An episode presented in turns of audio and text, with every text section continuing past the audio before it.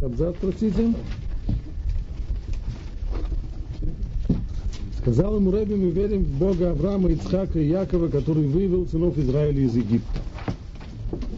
Силой знамений и чудес, которые питал их в пустыне, даровал им страну после чудесного перехода Иордана, который послал Моше с миссией Торы, продолженной многими пророками, возвещавшему Тору. Это третий, конец третьего листа.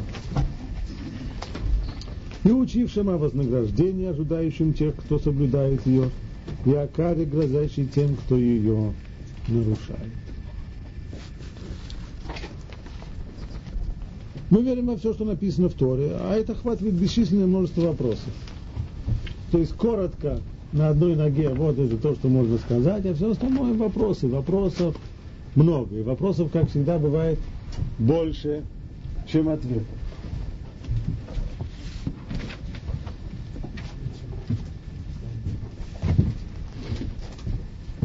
Мы обратили внимание вчера на то же, что, на что обратил внимание и сам Хазарский царь. Сказал Кузари, я не собирался спрашивать евреев, ибо знал, что из-за жалкого своего положения они забыли о прошлом. А унижение и нищета не позволяют им возвыситься нравственно. Разве не следовало тебе, еврей, сказать, что ты веришь в Творца, его проведение, в того, кто сотворил этот мир и поддерживает его существование? Какова вера каждого религиозного человека? Совершенно верно. Если бы говорил здесь религиозный человек, религиозный человек начал бы с этого.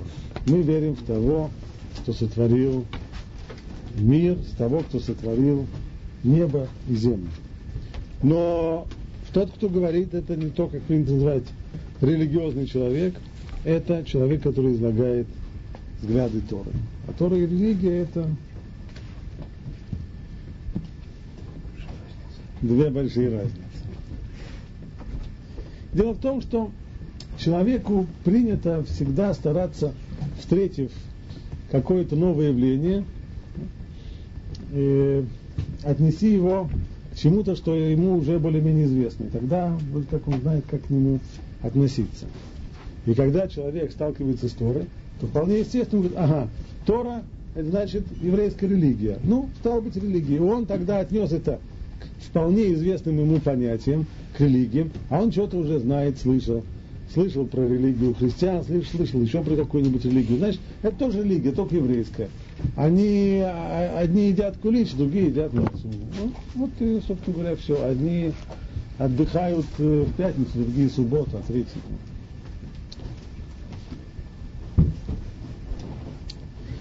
Таков ответ Рэби. Ты говоришь о религии, основанной на разуме и логических рассуждениях. Но она открыта сомнением. Что значит религия? Религия всегда была потребностью человека. Столько времени, сколько существует человек, столько существует и религия. От самых простых, самых примитивных до самых э, проработанных типа ислама и э, христианства. Религия, в принципе, выражает потребность человека в том, чтобы отнестись к кому-то, кто стоит над ним, кто сильнее его, кто мощнее его, ощущение своей зависимости и, наоборот, через преклонение и подчинение тому кому-то большому, наоборот, ощущение своей значительности, поскольку тот, кому мы служим, он э, большой. Подобная потребность существовала всегда, поэтому всегда человек постоянно создает религии, создает религии новые, и это творчество не прекращалось ни на один день.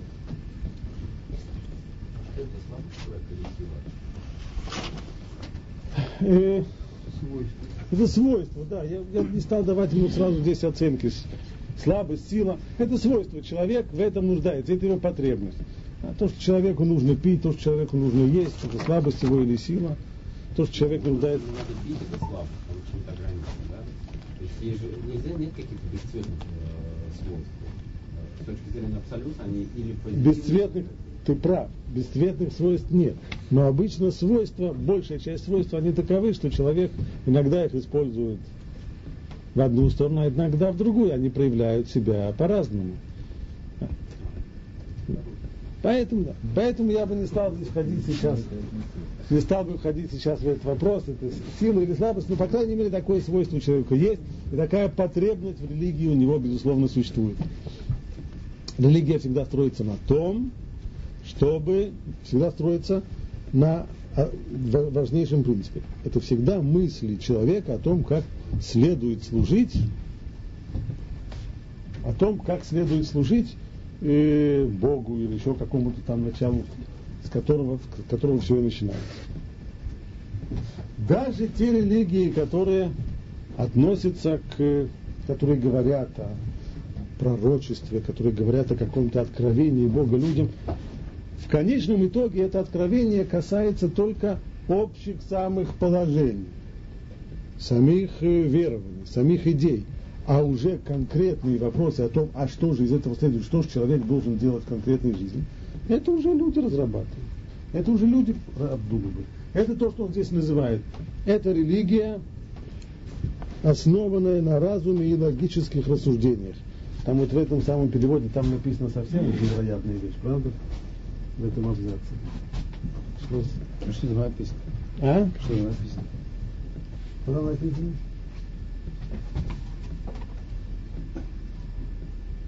Пилюша религия? Нет. Нет, все нормально. Нет, все нормально. В другом месте был. Так есть. Основанный на разуме. То есть, когда человек с помощью своего разума начинает придумать, как вот действительно, как ему бы казалось, чтобы Бог хотел от него. Она открыта сомнением. Спроси философов, и ты увидишь, что они не могут прийти к единому мнению ни в мировоззрении, ни в вопросе о желательном действии. И если это плод человеческой человеческого творчества, то всегда, поскольку люди это разные, мы найдем разные мнения. Одни люди скажут, на мой взгляд, на наш взгляд следует делать так, другие скажут совсем наоборот. Все, что у них есть, это только их мнение. Когда мы видим подобные расхождения? Когда нет знания. А когда есть мнение о том, как мне кажется, что бы Бог от меня хотел. Часть из которых можно обосновать. Другие же лишь удовлетворяют разум, то есть обоснования четкого нет, но они более-менее разум их принимает. Ну а третий его не удовлетворяет, уж тем более их никак нельзя доказать. Есть вещи, которые вроде кажутся действительно обоснованными. Ну, скажем, человек, который говорит, знаете, если Бог создал мир, то э, вот, э, скажем, нам, нам кажется, что отсюда следует, что убивать людей нельзя. А почему? Ну как? Ежели Бог создал мир, и Он создал жизнь, значит, Он дает человеку жизнь, он его хозяин, а ты кто то такой, чтобы ты распоряжался жизнью людей, которую не ты людям дал, а Бог ее дал. Ну, ничего. А? Все нелогично. Что не только дал жизнь, но и дал человеку возможность убивать. Значит ли, что всякой возможностью, которая мне дана, я должен сразу воспользоваться? Например, если у меня есть возможность купить на рынке набор сверл, э, э, дрель и прочие вещи, значит ли это, что я должен скрывать сейфы? Или... Значит, что вам не запрещено их скрывать. Это все. Это такой инструмент. А как мы его используем? Совершенно верно. Но, по крайней мере, это, по крайней мере, логично, когда человек слышит подобного рода вещь, логично. Сказать, что это действительно можно доказать, что оно так, что таково действительно, что такова воля Всевышнего, чтобы мы не забирали жизнь у людей, нет. Потому что всегда возможен и другой взгляд, хотя бы тот, который был высказан, или еще какой-нибудь третий взгляд, по крайней мере, эти вещи, безусловно, недоказуемы. Часть из них логично, часть из них не очень логично. Скажет человек, что, э, скажем, поскольку Бог сотворил мир, поэтому, поэтому надо его восхвалять, например. Почему? Он же создал мир, значит он создал нас. Если он создал нас, значит э, надо его хвалить. Убеждает это? М? Почему не убеждает? Но растения тоже сожрали, Ну они не умеют, а мы умеем. Ну, если научиться, да? научись восхвалять. Он создал, ему хотелось. Что он нас спасибо? Восхвалять там постоянно. А никто и не просил у меня создавать. Ну, одно, одно действительно, одно действительно возражение, а кто его просил нас создавать, может быть, если бы он меня спросил, хочу бы я создан или нет, я бы на самом деле бы еще подумал. Может быть, я бы сказал, знаете, что давайте, может быть, да, э, замнем это и не станем. Это, это одно возражение. Другое. Есть еще возражение? О, совершенно верно. Ему оно нужно. Это, это то, чего ему не хватает. Если бы это был человек, который нам сделал что-то хорошее, то, безусловно, я мог бы понять, что ему нужно выражать, не только быть благодарным, но и выражать свою благодарность, потому что человек нуждается в выражении благодарности за хорошее дело, которое он сделал. И это, очевидно, моя обязанность. Но Творец мира нуждается в том, чтобы я ему каждый день, три раза в день сказал большое вам спасибо. Что я нуждаюсь, мне нужно, чтобы... Ну, это не знаю. А это, это уже, это уже спорный вопрос. Так что это еще пример того, что как любое утверждение в этой области, хотя оно кажется приемлемым для людей, относящих себя к религиям, религиозным и так далее, большая часть людей считает, что действительно Богу надо молиться. Но на самом деле это еще бабушка надвое сказала. Молиться, просить его, восхвалять его мы сказали, а ему оно нужно, вроде как не очень. Просить его о чем? Тоже не очень понятно. Почему я должен его просить, а он что, не знает? Если он создал весь мир, значит, он создал все, и время тоже, стал быть, он все знает наперед. Значит, он уж точно знает, в чем я нуждаюсь. Более того, он знает об этом лучше, чем я сам знаю. Тогда зачем? И так далее и тому подобное. Все это не приведет нас к желаемому результату, потому что желаемый результат – это тот образ жизни и та форма служения, которая будет основана не на мнениях, а на знании того, что Творец мира сам нам скажет, скажет чего он от нас хочет. Сказал Кузари, твори слова евреи убедительнее, чем в начале. И у меня появилось желание продолжать нашу беседу. Чем его подкупило это продолжение? Сколько это очень хорошо укладывается с тем самым сном, который он постоянно видит, и в котором ему ангел повторяет, что твои намерения желанными, как действия нежеланными. Да.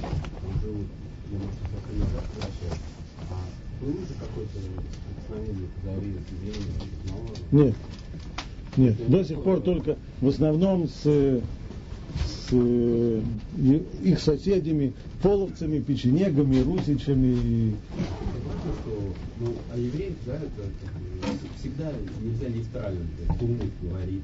То есть это важно, то, что здесь он был беспристрастен, в отличие от... он не совсем беспристрастен, он слышал о том, что они существуют, но он еще раньше он объяснял, почему он даже не думал о них говорить. Потому что слышал, что они находятся в состоянии полной нищеты, да, что их не любят. Ну, конечно, о том, что их не любят, он знал. А. Это да. Ну, где же найдешь человека, который не слышал о том?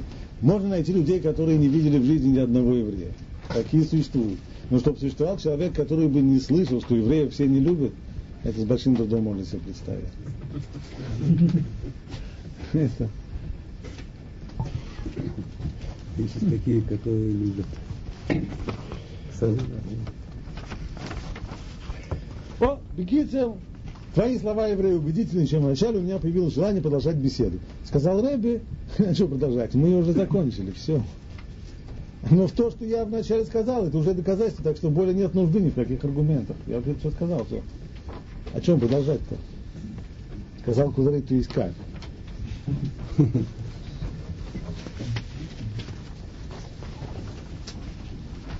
Сказал Рэби, если ты позволишь небольшое вступление, я поясню свои слова, ибо вижу, что ты меня не понял и слушаешь недовер, с недоверием. Это пятая страница, четвертая. Начнем объяснять, что имеется в виду. Сказал Кузари, начинай, я готов слушать. Сказал Рэбби, если бы тебе сказали, что король Индии необыкновенный человек, заслуживающий восхищения и всякого уважения, судя на основе чего можно заключить, что он действительно такой весь из себя выдающийся человек. Судя по справедливости его подданных, их честности и благородным нравам, царящим в стране. То есть если факт это то, что люди, живущие в стране, в индийском королевстве, они все необычайно справедливые, честные и благородные, люди благородных нравов, то отсюда следует, что их король э, великий человек. Считал ли бы ты себя обязанным преклоняться перед ним и воздавать ему почет? Сказал Кузарей, как я могу быть обязан? Обязан? Конечно, нет. Мне неизвестно, чем связана справедливость индусов. Такова ли их собственная природа, или, может быть, у них нет короля. Или же они справедливы от того, что у них добрый король, а может быть, то и другое верно.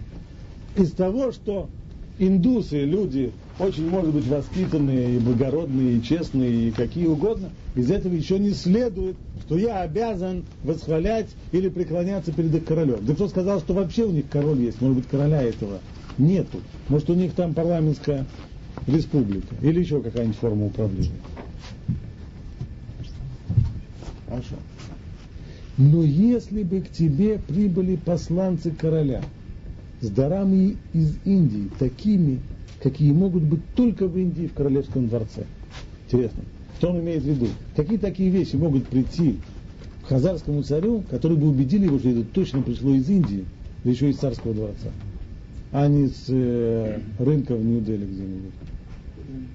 Пряности. Конечно. Конечно.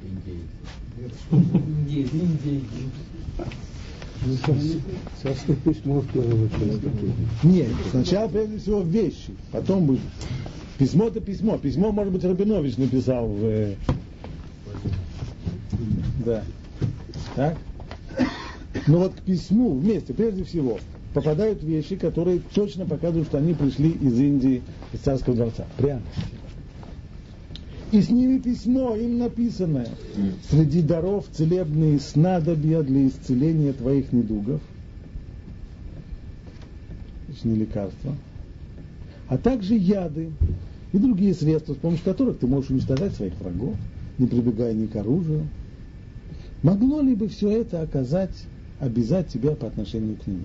Вот такой подарочек ты получаешь, в котором, во-первых, личное письмо к его величеству, превосходительству хазарскому Каану, плюс подарки, очевидно, что они из Индии, очевидно, что из царского дворца, плюс снадобья и яды. Сказал Кузарей, несомненно. Вот здесь у нас уже сомнений больше не будет. Ибо вследствие этого исчезло бы мое первоначальное сомнение в том, есть ли у индусов король. Прежде всего, я бы знал, что он таки да, есть. Кроме того, я поверил бы, что его царство и его слова касаются и меня. То есть его интересы распространяются и на меня тоже. Я попал в сферу его интересов. Иначе бы он не писал мне письмо. Парламент решил послать гонцов, не царя. Дело вот э, Почему ему понятно, он подчеркнул, что прибыли бы такие подарки, которые понятно, что только у царей индийских бывает такие вещи, которые индийский парламент при всем желании не может себе позволить. Не может себе позволить. Это есть чисто царские подарки, которые только люди царских кровей в состоянии раскошелиться на подобные вещи и позволить себе подобные вещи. Это первое. Значит, прежде всего ясно, что есть король. То есть представлены доказательства существования этого короля. Но, может быть, этот король, он э, так как его представляют себе философы, то есть он вообще-то есть. Но ему до меня совершенно нет никакого дела, он не знает меня, я ему не интересен. Для меня, для него мои, эти, мои поволжские степи вообще это за, за сферу его интересов абсолютно.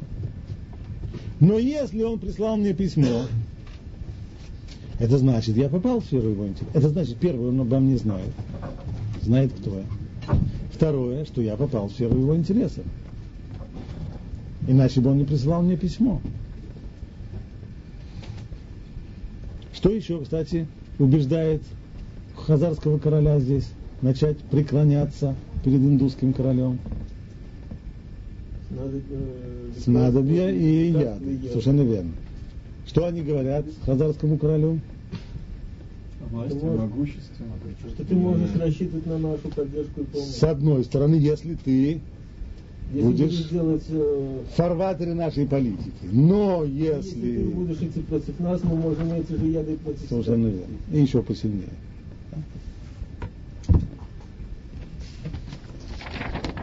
Вот после того, как я знаю, первое, что он есть, второе, что он обо мне знает, что он мной интересуется. Кроме того, у него есть воля, у него есть сила.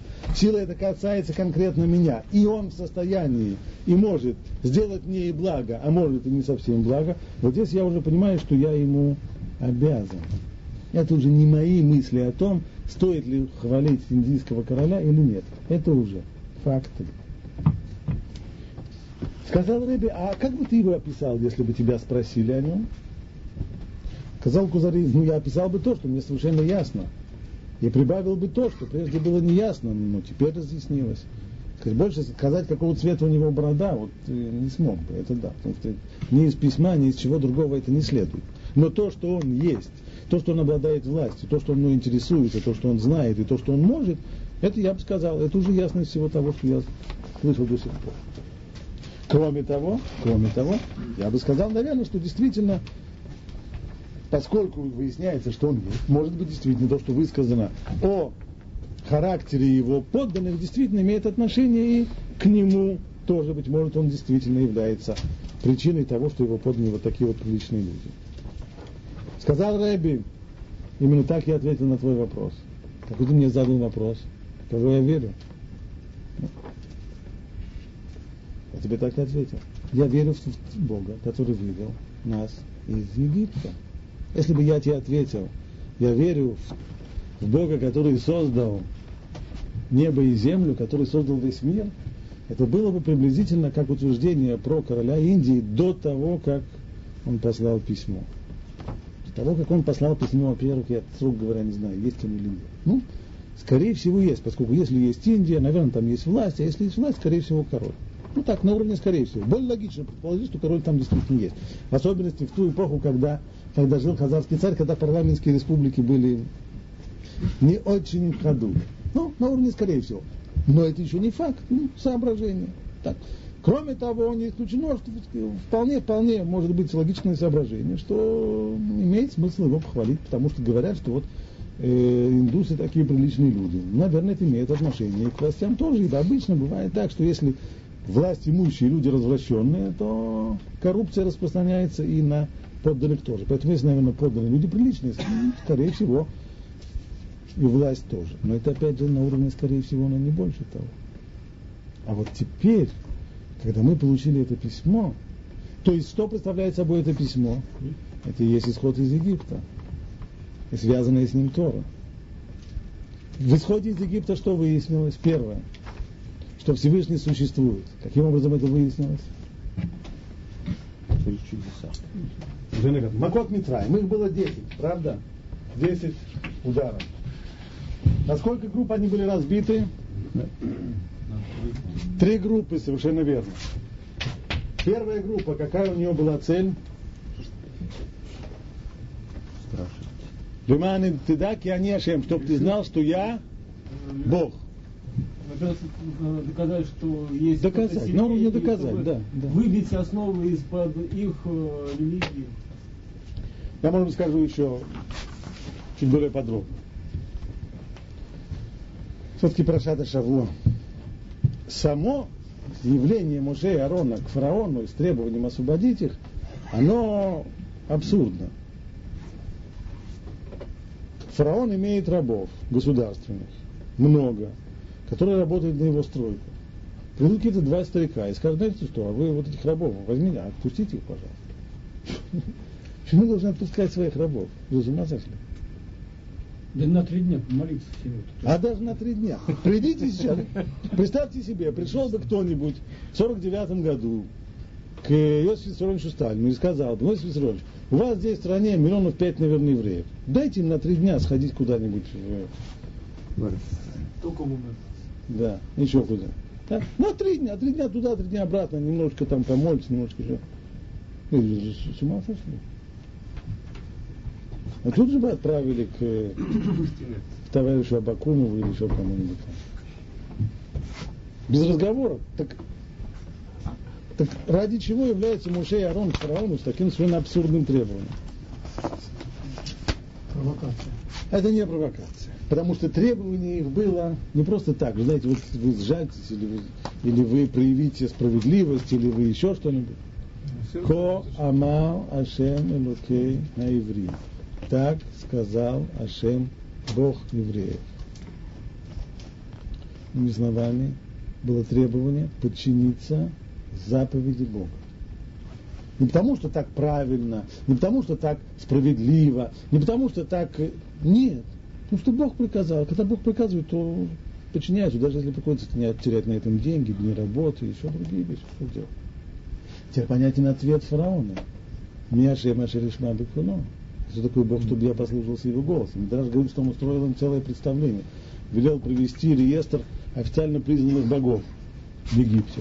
Так, и начал его мусоля палец, начал его листать по алфавитному порядку. Такой, такой, такой. Как вашего Богу зовут? Не, а? Это не числится. Официально не признан. Извините. Ответом были удары.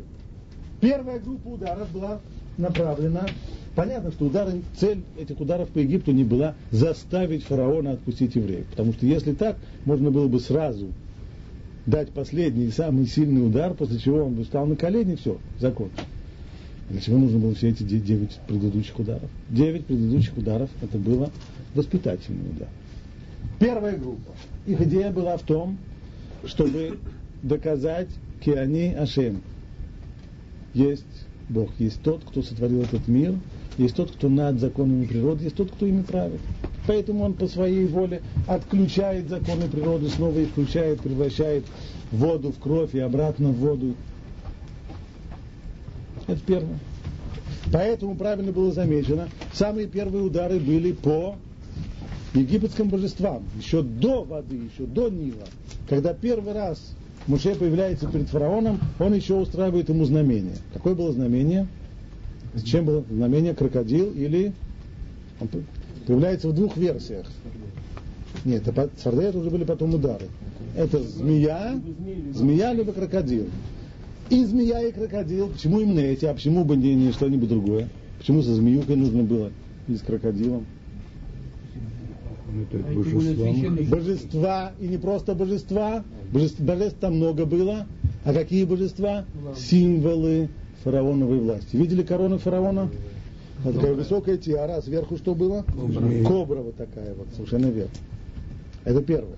А когда раскопали могилу Тутанахамона номер 18, которая была полностью не разграблена, там его нашли, когда приводили сюда в Москву, сам видел своими глазами и мумию, и и позолоченный саркофаг, все, все как надо. Но не привезли еще содержание, там рядом была целая комната.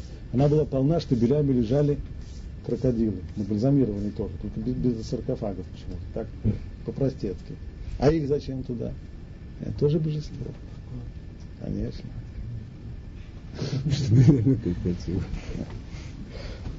Сколько их? Поэтому, что, что Муше делает? Превращает змею в палку, хватает змею за хвост, она превращается в посох. Иными словами, Ваше Величество, вы, конечно, извините, вы большой... Э, да. Но, но не больше. Затем идет удар по Нилу. Нил тоже божество. Кроме того, по официальной идеологии... змея, это что, удар? Нет, это удар психологический, когда, когда показывают, что то божество, которому ты поклоняешься, так, оно только не Входит Конечно, нет. Нет, это еще не входит. Это еще это знамение до того. Так? До того, как пошли в ход Макот. А быть это не это группа знамения, а не удара. Совершенно верно. Я сейчас говорю про первое знамение, а потом пошли удары. Первый удар Да. по Нилу, совершенно. Кровь. Снова. Почему именно Нил? Божество. И снова имеет конкретное отношение к царской власти, потому что фараон он был, там как трудно было. То ли он был отцом Нила, то ли он был сыном Нила, то ли как-то это вместе было. И отцом, и сыном. И Нилом сами. Это еще не предел. Да. И дальше, дальше, дальше. Дан, Сфардея, жабы. Жабы снова откуда они вышли? Из Нила, продолжают бить Нил. Так, и снова продолжают бить царя. Это психологические удары. Ведь урона экономического или, может быть, опасности для жизни это собой не представляло. Это был психологический удар страшный. Потому что когда тебе постоянно под, по духам что-то мерзко квакает, и отвратительные мерзкие твари постоянно всюду ползают, и фараон приходит домой хочет отдохнуть, и приоткрывает одеяло, а там на простыне сидит вот такая вот, э, не говоря уже, это понятно, что это психологический удар, очень сильный. нельзя, потому что божество.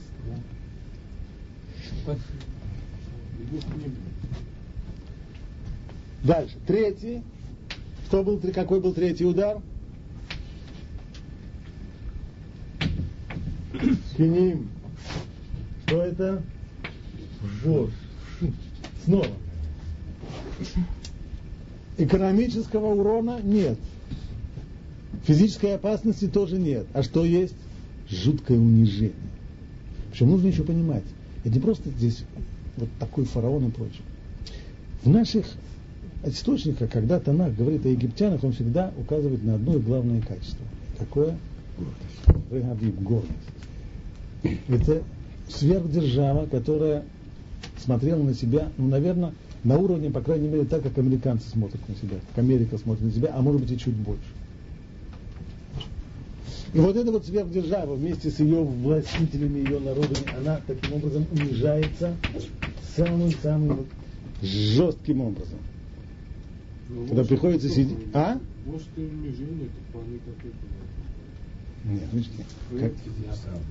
Вож, физический вред. Есть такая болезнь, называется педикулез, она уже считается болезнь. Это... Все распространяет чуму. Там, Здесь же нет разговора про то, что была чума. Чумы не было. Так? А была вождь, просто от которой приходилось все время чесаться. Это психологический удар. И очень тяжело, когда фараон на приеме дипломатическом принимает верительные грамоты от э, послов соседних государств, и вдруг начинает, начинает жутким образом почесываться. Стыдпозор. Но кроме стыда здесь пока еще ничего нет. Вот вторая уже группа, она начинает... Здесь, был, здесь были какие удары? Они уже представляют собой прежде всего экономический урон. Так, это уже удар по экономике. И очень сильный. Но здесь всегда-всегда утверждается во всей этой группе, говорится, лиман ты да, ки они ашем бекерева арец, чтобы ты знал, что я Бог среди земли. Что это означает? В этих всех ударах всегда есть четкое-четкое разделение. Будет град, он побьет посевы у кого? У египтян. Будет мор, он поразит животных кого? Египтян. А рядом будет пастись какая-нибудь еврейская овечка, ничего с ней не случится. Ничего абсолютно. Все эти три удара, при них четкое различение. Вот рядом египтянин, рядом еврей с, егип... с египетским, с египетским имуществом что-то случается, с египтянами, с евреями не случается ничего. Это показывает на то, что Бог управляет миром. Он не просто создал землю и может при желании, но, в общем-то, он ее оставил так на произвол судьбы. Нет. Он конкретно управляет этим миром, разделяя и воздает людям за их поступки, чтобы ты знал, что я Бог на земле. И, наконец, третий, третья группа ударов. Цель ее была другая. Цель ее была показать единство Всевышнего, то есть, что он только один. Против дуализма или тому подобных э, теорий про различные силы, которые сосуществуют, работают, еще как-нибудь. Все удары эти проходили, включая совершенно разные концы.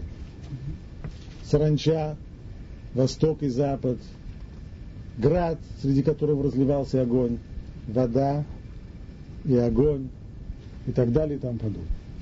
Все это было прежде всего для того, чтобы объяснить основные, основные понятия. Всевышний заявил о себе о том, что он есть, что он управляет миром, воздает людям за их поступки.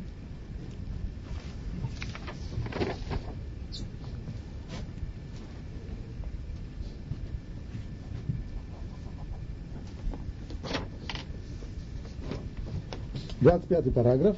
Если, Еще раз. Если первая группа были психологические удары, вторая то третья это... Уже была опасность для жизни. И закончилось это совсем уже. Макат Пхорот, когда умерли, когда умерли первые. А как же, когда животные бегали дикие, они тоже, наверное, Тоже, да, да, да, тоже.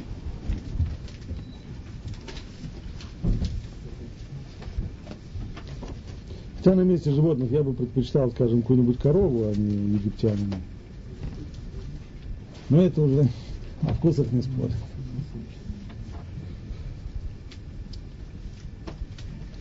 Двадцать пятый абзац. Именно так я ответил на твой вопрос. Так же начал Муше говорить с фараоном. Бог евреев послал меня тебе. Тоже очень любопытная вещь.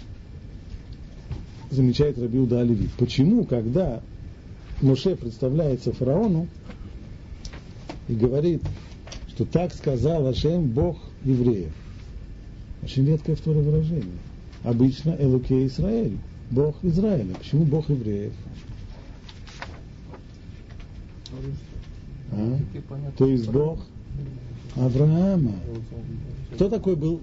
Почему Элуэй Аиврим, Иври это кличка Авраама, его прозвище. Да? Авраам Аиври. Почему он, почему он напоминает фар, фараону именно, что это Бог Авраама, Аиври? Да потому что Конечно, не как-то, а совершенно прозрачно. Поскольку в Египте знали эту историю, поняли, помнили ее. Поэтому он и говорит, он не говорит какие-то вещи, которые для человека далеко, как, как создание неба и земли. Бог неба и земли меня послал к себе. Небо, земли, небо земли. Я их сам, ну, не небо, но Нил точно я сам сделал. Что мне до Бога э, неба и земли. Но когда ему говорят, это Бог Авраама, да, тот, который здесь устроил некоторую разборку столько-то лет тому назад, сразу все, все хорошо вспомнили.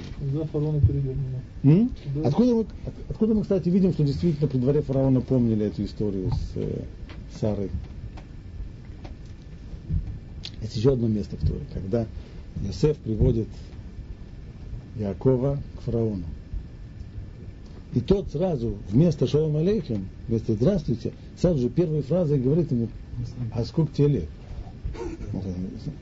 Заходит пожилой человек, скажи ему «Здрасте», ну, поздоровайся, так далее, так далее. Потом. Неприлично даже. Отвечают мудрецы, что здесь было очень просто. Не, не похож. Дело в том, что перед входом в тронную залу фараона там была такая очень низкая ниша. Для того, чтобы пройти туда, нужно было сильно-сильно пригнуться. Так что, в общем-то, каждый человек, который туда входил, выходил оттуда, то есть, когда он входил в тронную залу, почти на четвереньках. Да? Так что, какой бы человек ни был гордец, перед фараоном ему приходилось практически ползать. Почти на четвереньках. Это вообще была форма очень принятая тогда у, у фараонов. Э, скажем, вообще даже в письмах, которые писались фараону, официальное приветствие было, что я целую прах твоих ног. Ну вот так оно и было. До тех пор, пока не пришел Авраам. Так, и когда он должен был пройти через эту нишу, то ниша немножечко распрямилась, и он прошел не, не сгибаясь. Проходит много времени. Йосеф приводит своего отца, Якова. Тот подходит к этой самой нише. Ниша, опять же, приподнимается. Тогда фараон решил, что это тот самый старик, который еще несколько сот лет тому назад был у его пра-пра-пра у Тетана Хамона, который был там номер второго, третьего. Так? Поэтому он обалдел, какой же это древний старик. И не сумел даже удержаться. Это первая фраза, которую он спросил, сколько же тебе лет? Так? То есть о том, что было тогда с Авраамом, помнили хорошо. Так Муше обращается к фараону. Меня послал к тебе Бог евреев, то есть Бог Авраама, Ицхака и Якова, о которых повсеместно было известно что Дух Божий общался с ними, руководил ими творил ради них чудеса. Моше не сказал фараону Бог неба и земли, или меня послал тот, кто сотворил меня и тебя. Точно так же Бог обратился к народу Израиля. Я ваш Бог, который вывел вас из земли египетской. Он не сказал, я творец всего мира и ваш творец. И так и я с тобой говорил, когда ты спросил о моей вере. Я сказал тебе о том, что обязывает меня и весь еврейский народ. Вот что самое главное. Мы не рассказывали тебе различные соображения или идеи или что-нибудь. Мы, обязыв... мы говорим о том, что обязывает. Что обязывает еврея? Исход из Египта. Он обязывает. Сотворение мира ничего, ничего не обязывает который сам убедился в этом воочию и затем принимал традицию в непрерывной преемственности поколений, которая равносильна опыту очевидцев. Замечательно. Те, которые были тогда в Египте, которые вышли из Египта, понятно, что сам исход из Египта, получение Торы, их обязывает. Ну а те, которые там не были, которые родились значительно позже, что с ними? их обязывает исход из Египта. Почему? Потому что исход из Египта передается по традиции и традиции, самое главное, непрерывной, которая равносильна опыту очевидцев. Хотя мы не очевидцы, но зная об исходе по традиции, мы как бы очевидцы. Поэтому и нас это тоже обязывает. Сказал Кузар, если так, то ваша Тора дана только вам, и никого более не обязывает. А мы начинаем говорить о том, что обязывает. А, если так, то ваша Тора кроме вас никого не обязывает. Просто значит, мы что? Ну так и да, действительно. А что такое? В чем здесь возражение? Что за кушия здесь такая? Ведь это же спор. Это просто так, замечание, ну, очень интересно. Да, получается, что вроде как ваш Тора больше никого, кроме вас, не обязывает. Это возражение хазарского царя. Что-то он усмотрел здесь нехорошее. Что? Что ему не понравилось?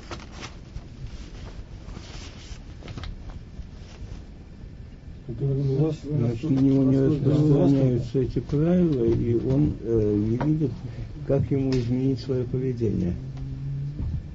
Ну и реши, что это действительно не для тебя. Это Тора вас действительно э, тебя не обязывает. Э, выпьем чашку кофе и зайдем. Там же написано, что он таки да его касается.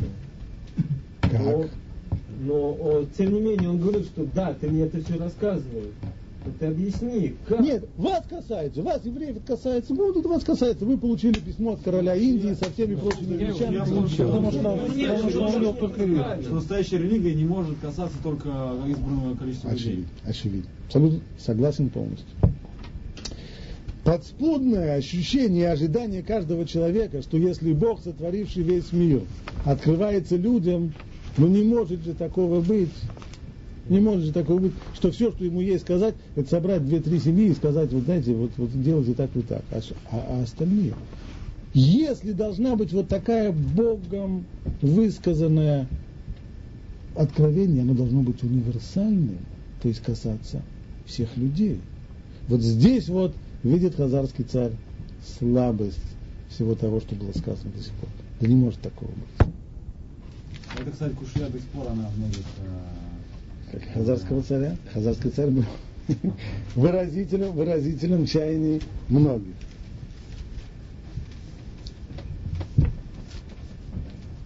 Сказал Раби да. Во-первых, э, со всей большевистской откровенностью скажем, так и да. Но каждый, кто искренне к нам присоединится, участвует в нашем наследии, но он не будет нам равен. Что не равен? Имеется в виду, что он, как в дальнейшем это, не имеется в виду неравенство правовое, имеется в виду, что он не сможет стать пророком. А зачем это Бузар говорит, э, Раби говорит? Что он не будет нам равен? Да. Я не керувный Не керувный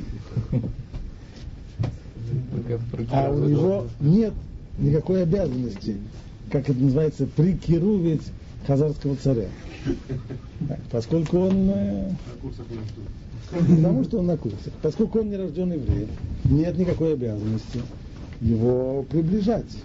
Поэтому с ним говорится все вот так вот, очевидно. Если бы Тора, то есть ты прав, Хазарский царь, если бы Тора дана, дана нам потому, что Бог сотворил нас, тогда она одинаково обязывала бы как белых, так и черных, ибо Он сотворил всех. Если бы все началось с того, что я Бог ваш, который сотворил небо и землю, ты прав. небо и землю, створил всех на свете, тогда это обязывало бы всех. Но поскольку мы выяснили, что это само не обязывает, а все, что обязывает, только выход из Египта. Стало бы те, кто из Египта не выходили, это их не обязывает. Они могут присоединиться. Что это значит? Если они к нам присоединяются, они становятся тоже обязанными. И с момента присоединения это обязывает и их. Но пока не присоединились, нет. Но мы обязаны следовать Торе, потому что Бог вывел нас из Египта и связал свое имя с нами, избрав нас из всех народов. Еврей, ты меняешь свое лицо. Сказал Кузари, еврей, ты меняешь свое лицо. И твои слова, прежде столь значительные, начинают терять смысл. Это, как мы уже сказали, кажется ему ерундой. Не может так быть. Значительны они или нет, выслушай меня до конца. Вот на этот самый больной вопрос о том, что Тора дана всего лишь только ограниченному количеству людей, кругу всего лишь одному народу, начинает Кузари отвечать. И обратите внимание, если уже говорить про технику Кирува, то здесь она выглядит блестяще. Одно из важнейших правил. Никогда на сложные вопросы не даются короткие ответы. Ибо никакой короткий ответ, сам, самый-самый-самый меткий, никогда не разъяснит человеку, в чем дело. А для этого человек, который хочет что-то узнать, он должен набраться терпения для того, чтобы выслушать ряд вступлений. Вот начинает Рэби давать свое вступление. Можно? А скажи, пожалуйста, почему Кузари входит в азарт и пытается царю что-то сказать? Ну, хочешь слушать, ну, то есть на этом Ну, сильно и закончится. здесь сюжетная линия уже изменяет главные все-таки идеи автора, поскольку автору-то нужно продолжать свою... А, то есть, э, это Не будем- с... Да, не будем, да, не будем забывать, что все-таки сюжетная линия, она сама собой, но книга в основном написана не для того, чтобы рассказать, а как на самом деле царь Хазарский дожил до жизни такой, а как дать человеку хорошее мировоззрение. Поэтому Рэйби продолжает.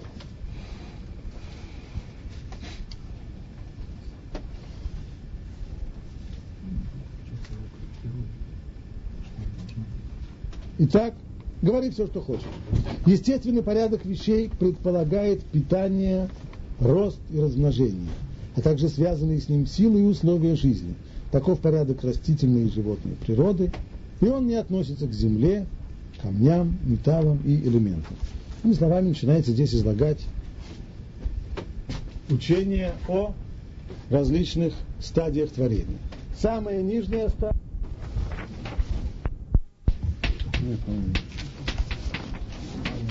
минералы. Вслед за ними растения. Что отличает растения от минералов? Он указывает здесь несколько признаков. Питание, рост и размножение, а также связанные с ними силы и условия жизни. Питанием, ростом